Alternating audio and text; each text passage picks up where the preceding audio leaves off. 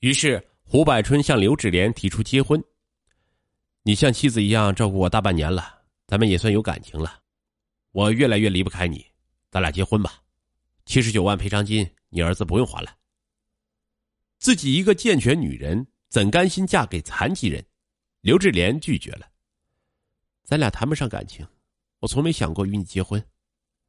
此话一出，胡百春的脸顿时阴云密布。二零一六年五月三日，果果因感冒转为小儿肺炎，住进了医院。崔明远接到岳母的电话，与妻子连夜赶了过去。果果在医院一住就是七天，花了一点九万元。崔明远与妻子轮流在医院护理儿子。五月十日，崔明远刚回京，胡斌的逼债电话就来了：“你迟迟不还钱，是不是想赖账啊？限你一个星期内还二十九万，否则我就请求法院拍卖你家房子。”崔明远焦头烂额的捶打脑袋，内坤外交，我该怎么办呢？刘志莲和谢磊坐在一旁哭。不一会儿，崔明远又接到了胡百春的电话：“只要你妈与我结婚，这七十九万一笔勾销。我与你妈谈过了，她不同意，这个工作由你来做。”这成了崔明远的救命稻草。他含泪劝妈妈：“我知道委屈您了，可摊上这七十九万。”我和谢磊一辈子也翻不了身呐，您救救我们吧！谢磊也给婆婆施压。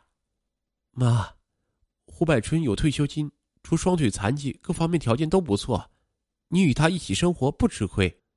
您也不想看我跟明远离婚，果果没有爸爸吧？儿子儿媳逼自己出嫁，刘志莲心寒了。你，你们太自私了，哪怕死，我也不嫁给胡百春。刘志莲不点头，胡斌父子就给崔明远施压，真的向法院申请了强制执行。收到法院的传票后，小夫妻俩又开始彻夜争吵。崔明远冲动之下跑到阳台上就要跳楼，刘志莲死死的扯住儿子，最终他含泪妥协了。我答应你们。二零一六年五月二十六日，刘志莲与胡百春领取了结婚证。崔明远玩网游引发的车祸后遗症，最终以妈妈出嫁抹平了。妈妈五十三岁再嫁，彻底解除了崔明远头顶的债务警报。无债一身轻，崔明远不再焦虑失眠，谢磊也不再与丈夫吵架。一到双休日，小两口就结伴去唐山看儿子，生活总算归于平静。然而，刘志莲的灾难却开始了。据他事后向崔明远倾诉，胡斌并不将他当继母尊重，视他为来家里赎罪的保姆。刘志莲与胡百春领证前，胡斌父子就与他签订了协议，婚前财产归各自所有。刘志莲如果照顾丈夫不周或消极怠工，胡百春可以解除婚约，并继续追究七十九万元的债务。如果一方不幸离世，另一方无权继承配偶的房屋和财产。婚后。胡百春借口身边不能离人，只允许刘志莲每月回儿子家一趟，且当天去当天回。他每月交给妻子两千元做生活费，担心刘志莲偷攒私房钱，要求他将每笔开销与自己对账。刘志莲悲哀的意识到，自己不是胡百春的妻子，而是从床下服务到床上的保姆。因清楚自己在胡家的地位，刘志莲从不让儿子儿媳过来看望自己。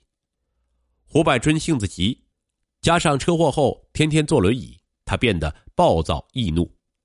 以前刘志莲做保姆时，他还有所掩饰，而今结了婚，胡百春不再伪装，他要求刘志莲绝对服从。刘志莲做事动作稍慢，或哪件事不让他称心，胡百春张嘴就训。沉重的体力负荷，胡百春父子的轻慢，让刘志莲身心俱疲。但每次回儿子家，面对崔明远的询问，他还要忍泪撒谎。你胡叔叔对我很好，胡斌还给我送进口奶粉，我在那边过得好，你不用担心。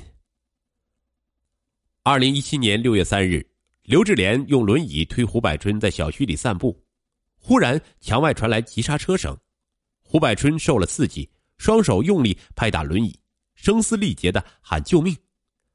刘志莲赶紧将丈夫推回家。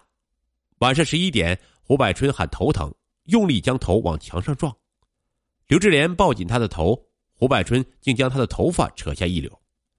刘志莲惊慌拨打胡斌电话，连夜将胡百春送往医院。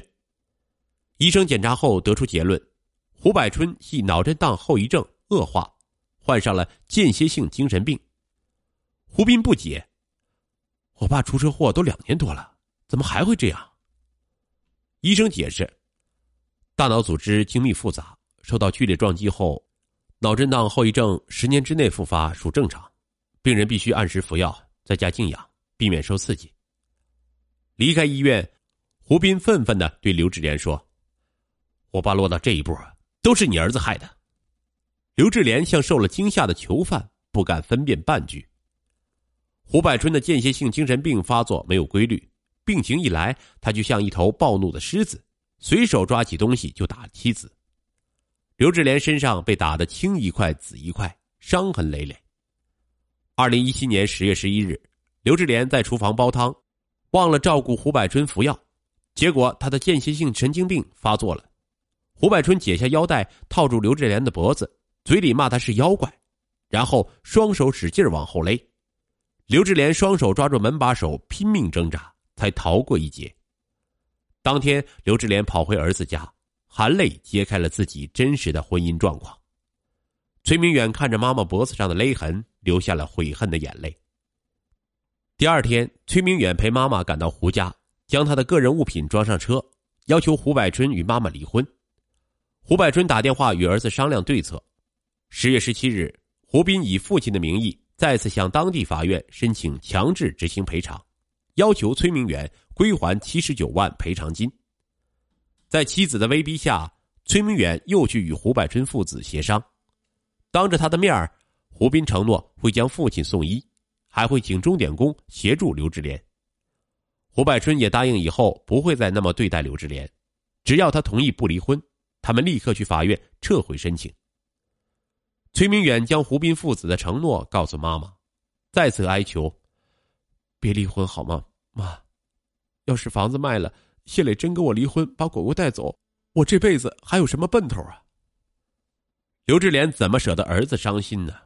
无奈的打消了离婚的念头，重新回到了胡百春的身边。经过此事，刘志莲的心一片灰暗，体力负担、精神折磨及对未来的恐惧、绝望，仿佛三条绳索绞杀着他。渐渐的，他患上了焦虑症，自卑、焦躁，全身肌肉抽搐。甚至出现幻觉。刘志莲悲观厌世，觉得死才是重生。二零一八年五月一日，刘志莲因失眠晚起了半个小时做早餐，胡百春骂他装病，还推了他一把，这成了压垮他的最后一根稻草。他决定与胡百春同归于尽，不再给儿子留隐患。五月六日，胡百春中午饭后上床午睡。刘志莲将家中门窗关严实，然后把厨房里的煤气阀门打开。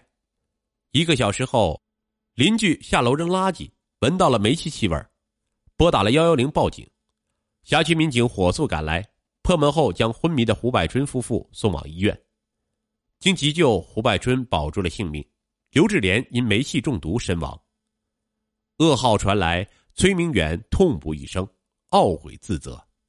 如果不是自己痴迷网游酿下大祸，如果不是自私的用妈妈的婚姻抚平车祸后遗症，妈妈也不会凄惨离世。鉴于刘志莲已身亡，胡百春父子不再追究七十九万赔偿金，但崔明远的痛悔一辈子也无法抚平。